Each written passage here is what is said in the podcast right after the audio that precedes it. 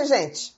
Nosso Mentes em Pauta de hoje vem trazendo respostas às perguntas que os nossos seguidores fizeram e deixaram pra gente. Primeiro, agradecer porque foram mais de 300 perguntas, então é sinal que vocês estão ligadinhos. Mas também não esquece de se inscrever no canal, deixar o like ou o seu dislike e pedir novos assuntos, que isso sempre ajuda a gente. E não deixa de seguir o Alex no YouTube dele também, Alex Psicólogo, tá bom? Então vamos lá. Alex, quais Tudo foram bem, as perguntas? Bia? Tudo ótimo. Bia, nossa primeira pergunta aqui vem da seguinte forma.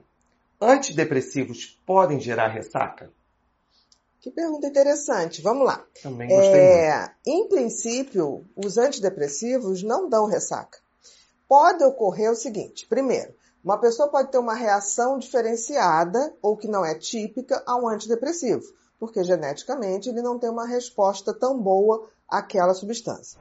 Outra coisa que pode acontecer são pessoas que têm é, que a escolha do antidepressivo são antidepressivos mais sedativos, por exemplo. Pessoas que sofrem de, de insônia, é, insônia muito severa, os médicos geralmente escolhem antidepressivos para serem tomados à noite e que ajudam na questão do sono. Que a gente tem o Donarém, a gente tem a mirtazapina, né? Que são o Remeron, que são substâncias que propiciam o sono. Eles não são tão bons antidepressivos, mas ajudam muito na questão do sono.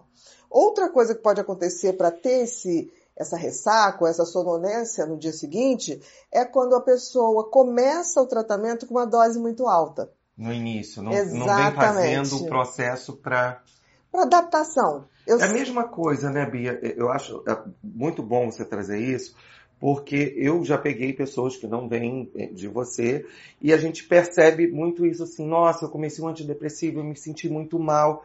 E aí você me ensinou até isso, assim, todo antidepressivo, mesmo que seja em dose pequena, ele tem que ser da mesma forma que a gente tem o desmame no final, a gente tem que ter adaptação, adaptação no início. início. Eu, eu, faço isso sempre. Por exemplo, vou, vou chutar qualquer antidepressivo. A gente dá o, a paroxetina. Paroxetina 20 miligramas. Eu mesmo sabendo que 20 miligramas é a dose inicial e pode ser de 20 a 60 miligramas, eu sempre peço aos pacientes para cortarem o comprimido em quatro partes. Então eu faço cinco dias um quarto, cinco dias meio e depois que chego a um comprimido. É chato fazer isso? Eu acho até que pode dar um pouquinho de trabalho, se bem que ele é sulcado, dá para partir.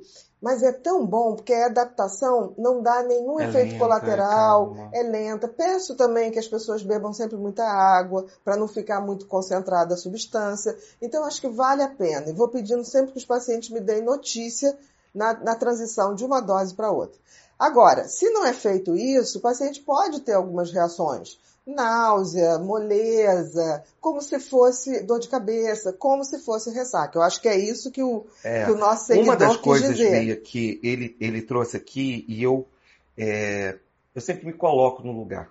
Uma Sim, coisa que a sim. gente sempre, e, e depois que eu vim trabalhar com você, você me trouxe muito isso. A gente se colocar no lugar daquela pessoa.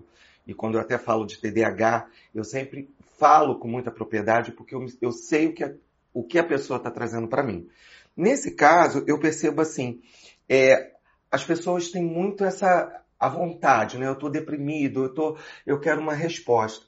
Mas esse desejo de uma cura muito rápida, ela pode também desacreditar, porque se ela teve esse Eu mal-estar. acho que cria uma ansiedade e assim, não adianta você começar com uma dose alta, porque independente de qualquer coisa, o antidepressivo leva em média 10, 20 dias para começar a fazer um efeito antidepressivo. Antes ele pode fazer um efeito ansiolítico, ele pode diminuir a ansiedade, mas mesmo assim não é, é porque você deu uma dose maior que você vai ter o melhor efeito.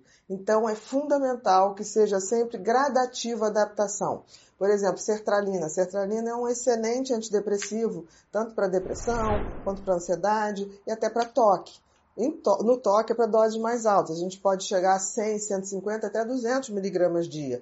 Mas a gente começa com 25. Metade do de 50, para depois ir para 50, para depois ir para 75. Então, assim, eu acho que se houve esse efeito ressaca, sonolência, ou náusea, ou diarreia, é porque é, provavelmente foi dada uma dose, já começou com uma dose mais alta, não teve essa adaptação, ou o paciente tem uma intolerância àquele antidepressivo, que isso realmente pode ocorrer.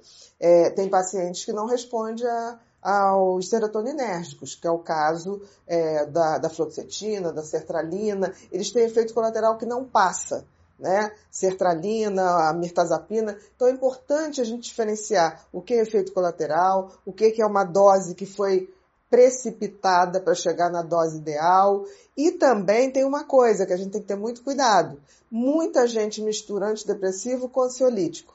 Então acaba tomando é, antidepressivos com calmantes. E, aí... e, isso pode dar ressaca. Ou então a pessoa começa a tomar junto um com o outro e a ressaca é do calmante e não necessariamente do antidepressivo. Seja como for, a gente tem que, ele tem que falar com o médico dele para fazer essa diferenciação, se tem que trocar a substância ou se tem que tirar esse, essa associação com o calmante. Se o calmante é um calmante tipo Rivotril, que dura 48 horas o efeito, então dá um efeito acumulativo de sonolência, como se fosse uma ressaca, reduzir as doses e, em último caso, ver se ele não precisa de um teste de neurofarmagem, que é para ver qual é o antidepressivo mais adequado, mais adequado geneticamente para essa pessoa. Agora, uma coisa que você faz, e eu acho muito bacana, é você explicar, olha, esse medicamento aqui pode ser que você tenha isso. Então a pessoa já está numa expectativa. Tem aquele lado que ele pode já estar tá esperando alguma coisa,